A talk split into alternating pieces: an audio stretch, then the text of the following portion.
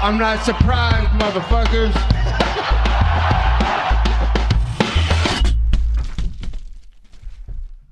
Bonjour à tous, bienvenue dans l'épisode numéro 27 du Guillotine Podcast. Aujourd'hui, UFC 254, euh, main event, Khabib contre Gaethje. Euh, évidemment, carte énorme, juste par le fait que ce soit Khabib qui euh, headline la carte. hein. De toute façon, la carte a été faite autour de Khabib. Cette carte, elle est juste ex- exclusivement pour Khabib, sans vouloir dénigrer les autres combattants, évidemment, mais cette carte a été construite autour de Khabib. Une belle carte quand même. Euh, on va parler du pay-per-view euh, uniquement. On va zapper les prélims. Je les ai tout simplement pas vus, mais euh, je tiens à souligner quand même la victoire par KO de Bam Bam Tuivasa, euh, le heavyweight qui vient d'Australie, qui a battu Stefan Struve, le Hollandais d'environ 7 pieds, 2 mètres et quelques. Euh, il, avait vraiment besoin de cette victoire euh, parce qu'il était sur, euh, sur quelques défaites récemment, donc son record récemment n'était pas fou. Ça va lui faire un bien, un grand grand bien. Je pense qu'il va, il va, il va remonter au classement et on va devoir pouvoir lui offrir un combat sympa, même si c'est sûr que Stéphane Struve, c'est un vétéran et puis c'est, toujours bien d'avoir quelqu'un de ce calibre sur son CV avec une victoire, ça passe bien. Il a évidemment fêté ça avec ses coéquipiers en euh, buvant euh, de la bière de sa chaussure. Normalement, c'est de sa botte, la tradition, mais il n'a pas de botte, donc il fait ça de sa euh, basket. Attention, célébration à pas forcément se produ- reproduire parce que euh, ça peut donner des sales infections apparemment. Ah, voilà, c'est du bro science, ça vient de Joe Rogan, mais euh, je vous préviens quand même, hein, si jamais l'envie vous prend euh, de chugger une bière depuis votre botte ou votre chaussure, c'est pas très recommandé. On va passer directement au pay-per-view. Comme je vous ai dit, pas vu les prélims, on va concentrer sur les 5 combats de la carte. Et on commence avec euh, Magomed euh, contre euh, Ion Kutelaba. Ion Kutelaba qui est un Moldave euh, assez jeune, un beau prospect, mais Magomed Ankalev qui est genre un combattant genre super affûté, très bon, très technique. Évidemment, genre un vivier russe au niveau du MMA qui est énorme, conséquent. C'est sûr que quand on voit genre Khabib euh, sur une carte, généralement, il y a quelques combattants du Daghestan ou des combattants russes aussi euh, qui viennent se mettre sur la carte. Euh, Je pense que c'est un, un, bel, un beaucoup de promotion pour le sport dans cette région. C'est sûr qu'il y, a des- promotions qui sont, qui sont énormes hein, en Russie, à, à, à CA, AK, qui est genre vraiment, vraiment grosse, qui est un vivier de prospects, mais le UFC qui, a, qui signe énormément de combattants russes. Voilà, c'est un bon combat euh, qu'il y a aussi de la rivalité entre euh, les deux fighters. Euh, moi, je me rappelle avoir vu Ion Kutelaba contre euh, Khalil Rountree, qui est un fighter que j'aime énormément. Et Ion Kutelaba l'avait ben, démoli au premier round avec un ground and pound qui était genre super impressionnant, très très violent. Donc c'est un nom que j'avais retenu parce que euh, c'était un combattant qui avait été impressionnant et le, petit plus de l'animosité entre les deux combattants fait que bon, bah, c'était un combat qui euh, devait être explosif et qui a euh, été explosif. Euh, Ankalaev a été genre, mais vraiment très très euh, patient. Euh, il a bien réfléchi dans ses mouvements, euh, dans le contrôle de la cage aussi. euh, il s'est pas forcément précipité pour aller chercher le milieu, tandis que Ion Kutelaba était plus ben, dans aller chercher, aller chercher vraiment des combinaisons rapidement, etc. Et je le vois que ben sa défense n'était pas forcément la meilleure. C'est, il s'est retrouvé un peu sans sa garde régulièrement. Puis au final, ben, il s'est fait toper euh, genre vers la fin du quatrième round euh, par euh, un crochet du droit de la part d'Anne Kalef et euh, suivi d'un crochet du gauche, vraiment, mais c'est celui du gauche qui est passé vraiment clean, pleine mâchoire et qui a slippé euh, Ion Kutelaba qui s'est retrouvé au sol. Euh, Magomed Ankalaev a juste eu à finir avec euh, quelques strikes et dont un dernier qui l'a remis euh, knockout vraiment parce que c'est comme un double knockout au final parce que il s'est fait knockdown Kutelaba il était plus trop là, mais il s'est réveillé d'un peu entre euh, les deux mondes. Euh, puis pour se reprendre, genre euh, encore euh, quelques strikes au sol. Et puis euh, là, c'était fini. Par contre, l'arbitre a arrêté le combat. Euh, KO de la part de Anne Kalaev. Une grosse, grosse performance du combattant russe. On va, on va le revoir vite pardon, dans, cette euh, division. Euh, je pense qu'il a déjà parlé de nouveaux noms, etc. Mais euh, euh, il parlait d'un vétéran comme Shogun ou alors parlait d'Anthony Smith. Ouais, Anthony Smith, pour lui, ce serait vraiment un beau combat, quoi. Ça, c'est clair et net. Euh, Shogun Rua, maintenant, oui, c'est bien pour, pour, encore une fois, pour le CV, parce que ça, ça rajoute un, un, beau petit nom sur le CV, mais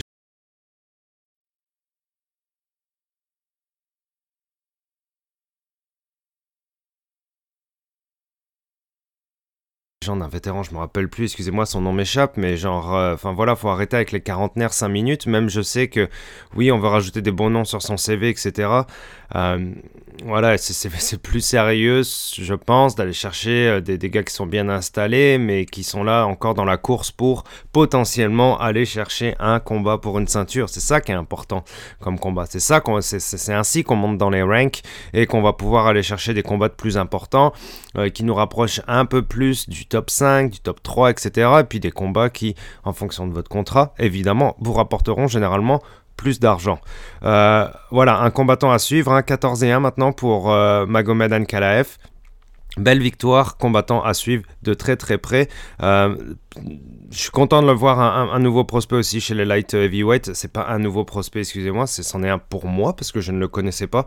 Donc euh, voilà, ça rajoute énormément de piment dans la division. C'est cool, on va, on va vraiment avoir du fun pour euh, chez les light heavyweight. Euh, c'est sûr que évidemment la, mise en trait de John Jones ouvre la division énormément, mais pour notre plus grand plaisir aussi, hein, parce que ça, comme je vous dis, ça ouvre la division et ça nous laisse des opportunités de, de combat et de potentiellement d'aller chercher des combats pour la ceinture qui seront vraiment fun. Euh, good for him. Euh, Magomed Ankalaev, euh, rappelez-vous de lui, on le reverra prochainement, c'est un bon. on passe au prochain combat chez les flyweight, 125 livres chez les filles. Lauren Murphy contre Lilia Shakirova. je vais en parler très brièvement parce que Lauren Murphy était clairement au-dessus du combat. Par contre, on voit que sa préparation était vraiment bonne, hein, parce que dans son striking et son approche du combat, euh, je veux dire, sa défense, euh, elle était clairement au-dessus. Moi, je le voyais dans les premières minutes, pardon, du premier round, que ça allait pas très bien se passer pour euh, Shakirova. Au final, euh, bon, elle a, survécu au premier round. C'est survécu, c'est un peu un grand mot, mais bon, elle, a perdu le premier round clairement. Euh, deuxième round, Lauren Murphy a accéléré et puis a réussi à prendre son dos et puis a passé un rear naked choke euh, vers 3 minutes et c'était déjà plié. Lauren Murphy qui est classée quatrième chez les flyweight. c'est, j'ai pas vu assez de ses combats pour pouvoir quand même oser, oser parler de euh, peut-être un potentiel combat pour aller chercher Shevchenko qui est la reine incontestée chez les flyweight, euh, chez les filles. Mais euh, voilà, euh, c'était un beau combat de la part de Murphy, super sérieux. Et puis encore une fois, ça se voit qu'elle a travaillé très très fort, quoi, parce qu'elle était très très clean et vraiment bonne dans, dans, son approche.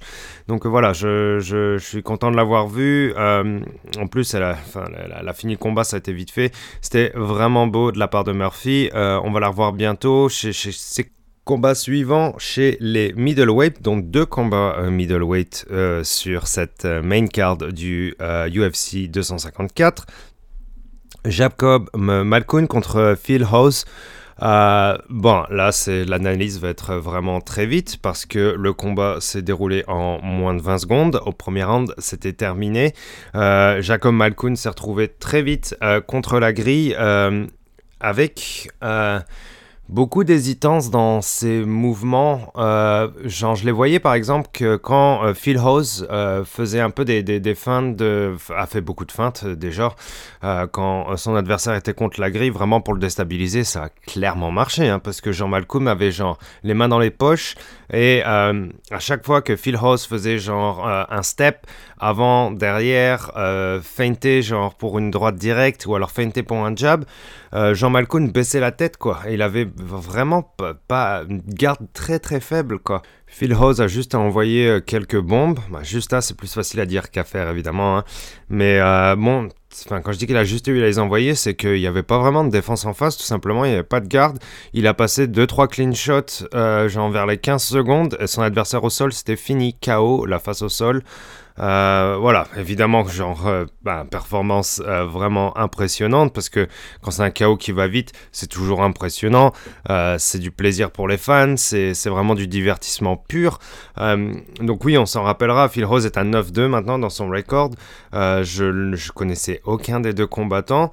il va falloir qu'on le revoie vite pour, se faire une meilleure idée parce que c'est pas vraiment. Oui, c'est un combat. Hein, c'est un combat, c'est genre deux combattants dans une cage. Celui qui gagne, et eh ben c'est le gagnant, et puis c'est tout. C'est aussi simple que ça. Donc oui, il y a eu combat, mais il n'y a pas eu le combat vraiment genre sur... On n'a pas, pas pu voir genre toute l'étendue euh, technique des deux combattants. On en saura plus sur Phil Hose à son prochain combat. Prochain combat justement, euh, on passe chez les euh, heavyweight sur cette carte de UFC 254, excusez-moi, entre Alexander Volkov et Walt Harris. Walt Harris qui qui est un bon combattant, un très bon striker, Alexander Volkov, qui est confirmé aussi, euh, qui a eu quand même pas mal de combats récemment. Euh, c'est un très beau match-up euh, entre les deux combattants et un combat qui était vraiment intéressant, euh, surtout d'un côté, je dirais, parce que bon, Walter euh, Walt euh, Harris pardon, était vraiment en, shape. Ça, il en a parlé, hein, qu'il a dit que ses derniers combats, il est arrivé, il n'était pas très en forme. cette fois-ci, il a vraiment travaillé son conditionnement physique pour être prêt, tout simplement. Et malheureusement, pour lui, bon, ça s'est vu dans la façon dont il bouger clairement. Euh, dans ses déplacements, il était vraiment, vraiment plus à l'aise. Euh, la façon dont il lançait aussi euh, ses strikes était pas mal, mais c'était plus beaucoup de counter. Il a pas mal subi au premier round, on voyait, on le voyait confiant quand même. Euh, Alexander Volkov aussi, bon, c'est sûr que ses jabs faisaient super mal. Il servait eh, vraiment bien de sa distance. Il avait plus de reach que son adversaire, tout simplement. Euh, il a aussi une bonne technique, hein, évidemment. Il faut les deux en même temps, sinon ça ne marche pas. Euh, mais bon, Walt Harris a, mangé énormément de jabs dans le premier round. Mais il, était beaucoup en défense, c'est-à-dire un peu en mode tortue debout, avec sa double garde. mais euh, voilà, il, arrivait quand même genre à renvoyer quelques droites par derrière, il envoyait toujours des counters, euh, c'est-à-dire qu'il faut toujours répondre euh, quand on se prend des strikes. Il faut toujours répondre par un strike. On vous envoie genre une combinaison 1, 2, 3, vous renvoyez un 1, 2, quelque chose. Vous renvoyez un kick, vous renvoyez un push kick, vous essayez, de partir pour, pour un takedown. vous allez dans le clinch pour essayer de lutter, il faut toujours répondre à des strikes et ne pas rester comme une cible. ce que Wad Harris a fait un tout petit peu trop je pense, même si Will y a répondu, mais ça manquait un peu d'agressivité. Alexander Volkov a pris le dessus sur le rythme. Et euh, bon, arrivé entre le premier et le deuxième, Walt Harris euh, a perdu le premier round. Euh, Alexander Volkov attaque le deuxième round avec justement le même rythme qu'il impose à son adversaire. Et Alexander Volkov a envoyé genre un push kick, ben plus un front kick, parce qu'un push kick c'est plus pour pousser son adversaire. Là c'était plus clairement genre pour faire mal. C'était plus un strike et qui est arrivé en plein dans l'estomac de Walt Harris, qui euh, ça a fait mouche. Walt Harris s'est trouvé plié en deux. Hein. C'est vraiment un kick qui a plié son adversaire pile à l'estomac et euh, Alexander Volkov a pu envoyer genre euh, suivre avec quelques strikes. L'arbitre intervient, le combat est fini. Alexander Volkov, victoire par TKO au deuxième round belle performance du russe qui a superbement bien géré son reach et son striking qui a été calme, le pace était bon, je veux dire c'était un combat parfait pour Volkov. Vraiment ben, déçu pour Walt Harris quand même parce que j'imagine que vous savez que euh, bon il y a eu des événements dans sa vie qui ont été tragiques. Euh, c'est sûr qu'on a toujours euh, de la sympathie pour des fighters ou pour des sportifs ou pour des humains pour lesquels il y a eu des événements dans leur vie qui ont été genre tragiques et qui se relèvent, qui travaillent fort pour aller droit devant dans la vie et continuer. Et bon, Walt Harris n'abandonne pas. C'est, c'est, on le voyait dans les embedded, il a vraiment une bonne humeur. Ça a envie d'être un bon gars. On a envie qu'il lui arrive que des bonnes choses dans la vie. Euh, donc voilà, je lui souhaite évidemment le meilleur euh, pour la suite. Euh, il va falloir genre être un petit peu plus, je pense, constant et agressif dans la cage pour pouvoir passer au-dessus d'adversaires de calibre du top 10, tout simplement. Hein, parce que c'est genre chez les heavyweights, dans le top 10, ça cogne fort.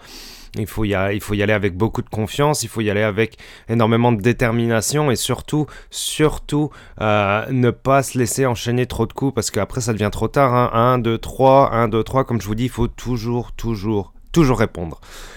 Belle victoire d'Alexander Volkov, euh, la Russie à l'honneur, hein. Voilà, la Russie à l'honneur dans cette carte. Euh, je sais bien, Alexander Volkov, rien à voir avec le Dagestan, hein, bien sûr, mais la Russie à l'honneur, quoi. Pays de MMA. Et nous voici à l'heure du co-main event. Alors celui-là, euh, chez les middleweight, très très très important. Robert Whittaker, euh, classé numéro 1, euh, contre Jared Cannonier, placé numéro 2. Jared Cannonier, 36 ans. Hein. il a travaillé tellement fort ces dernières années. 2019, il a battu Jack Hermanson par KO. il a battu Anderson Silva par KO. puis voilà, il fallait un, adversaire de, gros calibre quand même pour euh, Robert Whittaker, hein, qui est genre évidemment genre une légende chez les middleweight, euh, double vainqueur contre Romero, euh, puis, bon, enfin le tenant de la ceinture, genre vraiment vraiment legit, genre un super champion avant qu'Israël intervienne et puis évidemment lui coupe la route. Euh, c'est la vie, euh, c'est le UFC, c'est le MMA, ce sont les sports de combat. Euh, c'est vraiment, il y a vraiment une chance qu'au final on trouve toujours plus fort que soi. C'est pareil dans la vie en général, anyways. voilà, donc super, super combat entre Canonier et super match-up en tout cas entre Canonier et Robert Whittaker, ce qui donnera un bon combat aussi avec euh, tout simplement un Whitaker qui était euh, au-dessus de Canonnier, quoi. Je veux dire, trois rounds de, de grand, grand, grand striking de la part de Whitaker, mais quelle maîtrise euh, de la part de l'Australien. Je veux dire, Canonnier a, c'est vraiment bien défendu. Il, il, a rien lâché. Il a envoyé beaucoup, beaucoup de low kick dans le premier round. Sauf que Whitaker a pris le contrôle du milieu de l'octagone assez vite pense qu'il a été déstabilisé dans les premières minutes par ses low kicks et puis il s'est dit bon ben genre c'est ça aussi le champion. Il s'est dit qu'il a dû changer tout simplement un peu euh, son approche du combat, switcher un peu son stand, avancer vers son adversaire, balancer des jabs. Et bordel les jabs qu'est-ce qu'il les place bien? Enfin je veux dire canonnier à la fin du euh, à la fin du combat. Euh, même s'il s'est pris genre dans le troisième round, il s'est pris une droite clean, qu'il l'a mis, qu'il l'a knockdown. Sinon, c'est beaucoup, beaucoup de jabs qui sont passés de la part de Whitaker. Et puis vous voyez la, la fin, on a pu voir les résultats sur le visage de, Jarod Canonier qui était vraiment tuméfié, mais c'est juste des jabs quoi. C'est vraiment des, des coups d'épée un peu comme à l'escrime où Whitaker justement va euh, bah, envoyer genre un coup vraiment vif, très appuyé, un bon coup au final avec un jab qui passe avec tout, l'épaule, les hanches, euh, les jambes, toute la propulsion du corps et euh, sniper quoi, vraiment bien sniper au niveau du visage ça a fait énormément de mal à Canonier. Quoi. Au final, euh, Whitaker a pris le premier round. Whitaker a un peu pris la même danse dans le deuxième round avec genre beaucoup de contrôle du milieu de l'octagone. C'est un peu la, signature de Whitaker, c'est genre le, le 1-2 décalage sur la droite avec le kick, euh, avec le high kick en essayant pour, essayer de knocker son adversaire tout simplement. Et euh, bon, ça, c'était dur à défendre pour Canonier, mais Canonier, ce que j'ai vraiment apprécié de sa part, c'est qu'il a toujours essayé. Je veux dire, il n'est pas resté là, planté là. Non, non, non, il a avancé aussi, il a essayé de rendre des coups, c'était super important pour lui. Il a continué sur les low kicks. Euh, on a pu le voir à la fin du premier round, hein, d'ailleurs, hein, même si The Reaper, Whitaker, il a bloqué beaucoup de low kicks, ce qui a dû un peu changer la donne du combat aussi il y en a qui sont passés et puis on voyait que sa jambe derrière son genou était vraiment, vraiment tuméfiée déjà.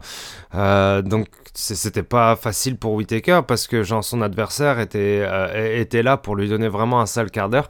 Et euh, Whitaker a réussi justement à prendre le dessus, imposer son rythme dans le, dans le deuxième aussi. Dans le troisième, euh, son, son, fameux combo est passé. Il a réussi à toucher Canonier avec un high kick. Canonier s'est retrouvé au sol. Whitaker est passé par-dessus, vraiment en train de lui mettre beaucoup de ground and pound. il était dessus contre la grille. Canonier s'est relevé. Euh, Canonier a survécu. Euh, Whitaker a essayé de continuer justement à imposer son rythme euh, et sur la fin c'était vraiment vraiment au-dessus pour Whitaker mais Canonier a réussi à replacer une counter droite directe et Whitaker a été un un, tout petit peu inquiété sur ce moment. Je veux dire, on a vu ses jambes qui ont commencé à wobbler un petit peu droite-gauche, mais il s'est ressaisi très vite et a fini le combat euh, un peu encore euh, justement euh, en mode dominance. Hein. Et Whitaker gagne par décision unanime. Il a gagné les trois rounds parce qu'il était plus fort. je veux dire, c'est, ça se voit, c'est un monstre quoi un monstre technique, euh, c'est un, champion, de toute façon il a le calibre du champion. Je veux dire, c'est au jour d'aujourd'hui, là, chez les middleweight, bon, faut, voir euh, ce qui s'en vient par, euh, par la suite. Darren Till, etc., Hermanson, bon, c'est... Oui, il y a du niveau, mais on l'a vu encore une fois, hein, quand euh, Israël est passé au-dessus de Costa, il est passé dessus, mais comme, pas comme pour rire, quoi. Mais bon, c'était juste une formalité au final. Hein, J'en ai parlé, il y en a le combat qui n'a pas vraiment lieu, quoi. Euh, le combat qu'on espérait, du moins. Alors là, euh, je pense oh, Whitaker a droit à un rematch il a droit à un rematch contre Israël parce que bon bah il a prouvé qu'il était au-dessus euh, de Canonier. Puis Canonier était le number one contender euh, euh, après après Whitaker. Hein. De toute façon, s'il si, gagnait ce combat, il avait droit à un shot pour la ceinture, je pense.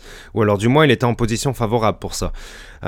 Est-ce que maintenant le fait que Israël se soit déjà battu contre lui, qu'il l'ait knockout, etc., ça complique un tout petit peu les choses. Mais mais c'est mérité d'avoir un autre title shot, tout simplement d'un point de vue logique.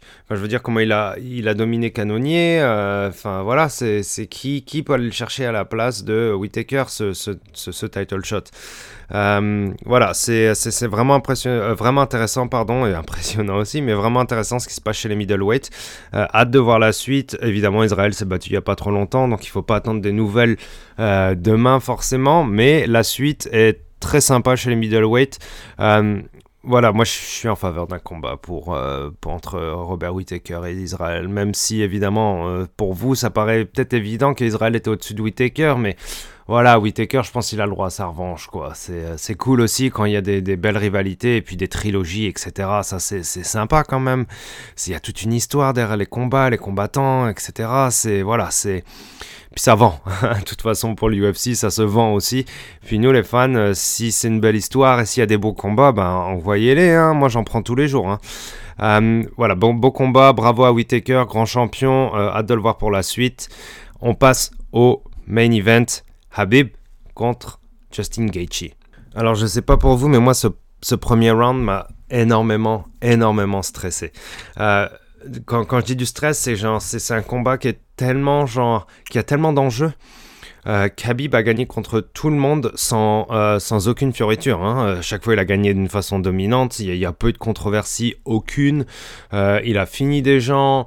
Euh, c'est oui, bon certes, c'est beaucoup de grappling, beaucoup de takedown, beaucoup de domination au sol. C'est pas forcément euh, du striking euh, de première classe mondiale, mais c'est pas ce qu'il fait. c'est pas comme ça qu'il domine les adversaires. c'est un style unique à lui-même. C'est pas seulement mettre les gens au sol, c'est une fois que je te mets au sol, je te fais mal au sol. Je vais te gagner au sol. je vais t'en mettre plein la face au sol. je vais faire en sorte que tu n'arrives pas à te relever au sol. Quand tu vas essayer de te relever, mais je vais faire en sorte que c'est plus compliqué pour toi. Tu vas te fatiguer encore plus, ça va te fatiguer dans la tête, ça va te fatiguer dans les jambes, ça va te fatiguer dans les épaules.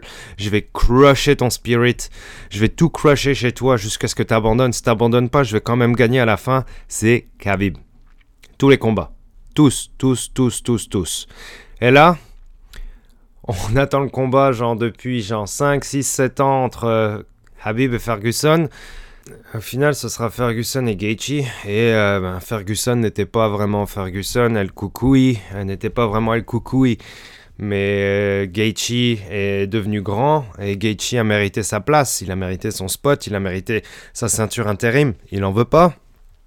Personne n'en veut vraiment. Si t'es un vrai champion, tu vas aller chercher la vraie ceinture. Et Gaethje a mérité son title shot. Gaethje était le chercher avec de la détermination, avec de la folie, avec tout quoi. Genre je veux dire Gaethje c'est une belle histoire du UFC parce que c'est un gars qui a jamais fait de striking avant de commencer le MMA, c'est un gros gros lutteur. Il a tout gagné en amateur, il a tout gagné en pro et euh, bah au UFC il a été mis en difficulté mais justement c'est ça qui fait la beauté de de, Gaethje, c'est dans les combats où il a perdu euh, par KO contre euh, Alvarez et Poirier. Moi, je veux dire, c'était c'était impressionnant quand même parce qu'il continuait à avancer, il s'en prenait plein la face et il continuait et il envoyait, il moulinait, il survivait à, des, situations qui étaient complètement genre débiles et il se relevait, il était là et euh, puis il a progressé. Il a progressé dans son striking et il a commencé à devenir plus sérieux dans sa façon d'aborder les combats et juste pas euh, genre vraiment ce style complètement fou, je t'attrape, je te balance dans tous les sens et puis je vais te massacrer quoi. Ça marche ça a très bien marché pour lui pour longtemps, mais au plus haut niveau dans le, UFC, ça marche pas forcément, et il s'est adapté lui aussi. Il a vraiment travaillé sur son striking. Euh, c'est sûr que son coach l'a énormément aidé. Hein. Trevor, il est super bon, quoi. C'est un, coach légendaire dans le MMA, et je pense qu'il a shapé son combattant à arriver à du justement euh, championship material, comme on, dirait en anglais, que c'est genre c'est un gars qui a la possibilité d'aller chercher une ceinture, quoi. C'est un, type de combattant qui fait que tu es complet euh, dans le MMA et euh, tu excelles dans un domaine du MMA qui est la lutte, mais au final il s'est tourné vers un striking un peu plus clean, on l'a vu du côté de Ferguson, et euh, tenir 5 rounds, même si Ferguson n'était pas vraiment Ferguson, je pense, on va pas revenir là-dessus, pas sans la polémique. Mais est-ce que c'est un style qui peut aller chercher Khabib? Est-ce qu'il y a un style qui peut aller chercher Khabib? Est-ce que quelqu'un peut battre Khabib? Et le premier round, bon, comme je vous disais que c'était stressant parce que genre, je voyais des bons low kicks de la part de, de, Gaethje. Bon, on le sait, Gaethje, il envoie des, low kicks de fou. Hein. Quand on, a, vu Poirier partir en chaise roulante directement après son combat alors que Poirier avait gagné. Hein. Euh, voilà, ça lui a pris 3-4 semaines apparemment à Poirier à pouvoir remarcher normalement après avoir combattu Gaethje. Donc on se dit, ouais, c'est possible s'il les envoie bien, etc ça peut euh, vraiment bien marcher. Et effectivement, il y en a qui sont bien passés, quoi. Et il a été très très malin dans le premier round, Gaethje, dans le sens où il, il, gardait la distance avec Khabib. Il savait que les, les takedowns allaient venir. Il savait que ça allait lui prendre énormément d'énergie euh, de défendre tous ces takedowns. Donc il a préféré prendre un petit peu d'assurance dès le début, prendre de la distance, envoyer quelques low kicks et genre aller dans le clinch. Et quand il était dans le clinch, repousser Khabib directement tourner autour de lui, essayer de tourner autour de la cage, de faire de la distance, d'ouvrir des nouveaux angles pour potentiellement aller chercher du striking. Euh, il a essayé d'envoyer quelques overhands, il a placé quelques droites et quelques jabs sur euh, Khabib dans le premier round. Khabib a pas bougé quoi. Je veux dire, il s'est pris genre une ou deux droites de Gaethje, Khabib a rien fait. Même ça sur sa tête, on voit pas énormément de traces. Donc peut-être que c'est que j'agère les coups de Gaethje, mais il me semble qu'il y en a quelques-uns qui sont passés quand même pas mal quoi. Euh, et pour Khabib, c'est genre c'est pas grave. Khabib continue à avancer. Je vais essayer de te mettre sur, euh, sur la grille. Si je te mets sur la grille, je vais te mettre au sol. Si je te mets au sol, je vais te, je vais te, je vais te smash. Voilà quoi c'est tout. Euh, et, et Gaethje voulait absolument, euh, absolument éviter ça. Euh, donc, je veux dire que c'était un premier round qui a été plus justement de la défense et de l'analyse de la part de Gaethje. Au final, Khabib a quand même réussi à passer un takedown sur la fin. Et ça, ça a été peut-être, ça, a été un tournant dans, dans, dans, ma tête, en tout cas. Je me dis que bon, c'est, il a peut-être trouvé la clé de comment aller le chercher. Et là, ça va commencer en mode Khabib, et là, ça va être dur. Mais Gaethje, euh, je trouve justement a bien géré euh, ce premier round sur cet aspect-là, quoi. Euh, je, faisais pas de plan sur la comète, absolument pas de ce qui allait se passer sur le combat, mais je me dis on a peut-être un petit équilibre, il y a quelque chose à aller chercher. Et dans le deuxième round, on commence un peu sur les mêmes instances, la même dynamique. Euh, Gaethje envoie quelques low kicks et ça, justement, je pense que Khabib, encore une fois, le, champion qu'il est, il se dit bon bah est-ce que je peux me taper genre plusieurs rounds comme ça avec quelques low kicks? Genre euh, bah, son coach à Gaethje disait genre il faut que tu nous envoies 5 6 encore et puis là ça va commencer à genre à changer la donne du combat. Absolument. Il y avait carrément moyen d'aller chercher ça mais je pense que Khabib en était conscient aussi hein, de ce problème euh, que les low kicks allaient pouvoir être vraiment un problème. Et euh, Khabib a catché un low kick Il a été chercher un low kick de Gaethje. Euh, bon, je veux dire, c'est du MMA. Hein. ça se fait plus en MMA de catcher des low kicks comme Muay Thai ou euh, par exemple. Euh, parce que ben, il y, a du grappling tout simplement et qu'il y a des takedowns, etc. Mais Khabib a catché un low kick. Et attention comment il est passé le low kick. Hein. Si vous voyez le ralenti, sa jambe se plie complètement. Enfin, vous voyez, il se prend un outside leg kick. Et sa jambe se plie. Enfin, vraiment, son genou se plie à 45 de l'autre côté à l'intérieur de sa jambe. Il est vraiment, vraiment passé clean. Khabib le récupère. Va aller chercher, va aller chercher un single leg. Et là, Justin Gaethje montre son dos. On est debout, hein. On est debout, on n'est pas assis, quoi. Gaethje montre son dos debout proche de la grille, ben voilà, c'était déjà fini quoi. Il a pris son dos, il est monté en sac à dos sur lui. Une fois qu'il est monté en sac à dos, il est monté en full mount. Une fois qu'il est monté en full mount, Gaethje a essayé de sortir de là, survivre du full mount. Tu veux pas être en dessous de Khabib quand il est en full mount parce que sinon Khabib te smash, c'est fini ou alors il va te choquer, peu importe. Ben, Khabib s'est retrouvé sur son dos, sur le côté. Gaethje s'est retrouvé un peu sur le côté, mais pendant ce temps-là, Khabib, il a placé son triangle. Parce que Khabib, c'est une ceinture blanche de Jiu-Jitsu, mais il s'en fout de sa ceinture, Khabib. Genre, je veux dire, c'est un champion du monde de sambo, c'est un grappleur de fou, euh, c'est un gars qui fait du MMA depuis qu'il est petit. Enfin, il sait faire du jiu-jitsu, il sait, il, sait, euh, il sait soumettre les gens, hein. et pas seulement avec des bulldog choke et, ou alors des kimura ou alors des trucs de base quoi. Euh, bon, un triangle, oui, c'est pas ce qu'il y a de plus technique, mais quand même, la façon dont il l'a placé, la rapidité d'exécution, Gaethje a tapé dix fois avant que l'arbitre se rende compte qu'au final, bah, il était en train de taper parce que Gaethje a été faire dodo, hein, il a slippé. Khabib l'a endormi, quoi. Et, euh, et c'était fini. C'était fini, quoi. Il a fallu, genre, je, je sais pas à quelle vitesse d'exécution ça a été fait dans sa tête entre catcher le low kick, euh, attaquer le single leg, single leg défendu. Ah bah c'est quoi le workaround? C'est quoi genre Qu'est-ce que je vais faire s'il défend le single leg? Bah je vais prendre son dos parce qu'il s'est retourné. Une fois qu'il s'est retourné, ah bah enfin voilà la façon dont ça s'enchaîne dans la tête de Khabib, c'est genre c'est un surhomme. Il n'y a pas de champion comme lui, il n'y a pas de grappler comme lui en, MMA je parle. Il euh, n'y a pas de grappler comme lui, enfin voilà il n'y a pas d'homme comme lui. C'est genre ce mec est juste personne peut le battre, personne peut le battre, personne peut le battre chez les, chez les lightweight du moins quoi. Euh, c'est sûr, j'aurais aimé le voir chez, euh, chez les, euh, chez, les welterweight par exemple, c'est, mais Khabib c'est pas ça quoi. C'est pas genre ah je veux absolument genre mon, je veux que mon legacy soit genre trois ceintures etc. Non, il veut être dominant, il l'a prouvé tout du long et contre n'importe qui. Enfin voilà quoi, genre c'est, le meilleur tout simplement chez les lightweight il fait partie des GOAT, euh, genre euh, dans, dans, dans, le MMA en général aussi, hein, clairement. Genre, j'ai pas envie d'entrer dans le débat, c'est qui le meilleur, c'est qui ci, c'est qui ça. C'est genre, c'est compliqué parce que on a, même si c'est un sport jeune, il y a des époques différentes, euh, il y, a, y a des, des gars qui ont des ceintures dans différentes divisions et tout, mais qui a dominé une division autant que Khabib? Qui?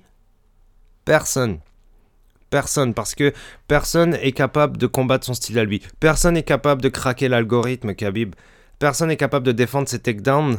Euh, rien à faire contre lui parce que il est juste incroyable dans, euh, dans son style et personne ne peut aller le chercher. Khabib est éternel parce que Khabib, évidemment, fallait que ça arrive un jour. Hein, euh, il l'a dit, genre, j'ai pas d'intérêt à, j'ai pas d'intérêt à refighter euh, Dustin, j'ai pas d'intérêt à refighter Connor. GSP, ils ont essayé de le faire il y a 2-3 ans, ça a pas marché pour X raisons je dirais, l'a dit lui-même, hein, son seul legacy fight, c'était GSP. Ça se fera pas. Quel est le point pour Khabib de se battre, quoi Il a promis à sa maman que, euh, bon, c'était son dernier combat en plus. Donc, euh, Khabib, on, le sait, hein, la famille, pour lui, c'est super important. Il a perdu son père cette année. Euh, c'était, c'était dur pour lui de, faire du MMA, de s'entraîner, d'aller se combattre, etc. sans qu'il y ait son père qui soit dans son corner. Bah, pas forcément aux States, parce qu'on veut pas lui donner de visa pour, encore une fois, X raisons. Mais euh, voilà, c'est dur pour lui parce que ça a toujours été ça. Hein. Euh, le MMA, il y avait toujours son père qui était là quelque part, quoi. Donc euh, compliqué pour compliqué émotionnellement pour Khabib de continuer. promesse à sa mère, pas de fighter à l'horizon intéressant qui ferait que son CV serait encore plus impressionnant. Ah, pas de fight avec GSP. Voilà quoi. Connor, arrêtez quoi. Non, non, non, Connor se fait défoncer. Connor ne, ne mérite absolument pas un rematch contre Khabib. Euh, voilà, c'est Khabib est éternel. Habib est éternel. Un combattant exceptionnel qui prend sa retraite parce que, euh, pour toutes les raisons que je vous ai données, il n'y a aucun intérêt pour lui à aller rechercher autre chose. Il reviendra pas de sa retraite. C'est pas Connor, c'est pas Rumble, c'est pas ci, c'est pas ça, c'est pas un showman, c'est un showman dans la cage. Point barre. Il dit qu'il va faire quelque chose, il dit qu'il va smash, il smash. Euh, Il y a quelqu'un, un autre combattant qui, enfin voilà quoi, qui, a essayé. Tu, peux le trash talker, tu peux faire ce que tu veux, il se passe rien. Il est juste dominant, un fighter exceptionnel, euh, voilà, puis un, grand homme. Euh, je pense qu'il va faire des grandes choses après sa carrière dans le UFC. J'en suis persuadé que c'est un gars qui va faire énormément de choses au niveau humanitaire, euh, qui va faire beaucoup pour le MMA au Daghestan aussi. Euh, Enfin voilà, c'est ce que son père a euh, développé dans le Daghestan. J'espère de tout mon cœur que Khabib va reprendre le flambeau et faire un travail euh, aussi bon que le sien parce que voilà les combattants qu'on se tape derrière quoi. Khabib, son cousin, euh, tu sais les, les, les Islam et tout ça quoi. Je veux dire, il y, a- du niveau de ouf. Et euh, merci au clan Nurmagomedov parce que c'est fantastique le legacy qu'il laisse derrière. Vous pouvez détester le style, vous pouvez adorer le style. En tant que fan de MMA, vous respectez Khabib parce que Khabib est éternel.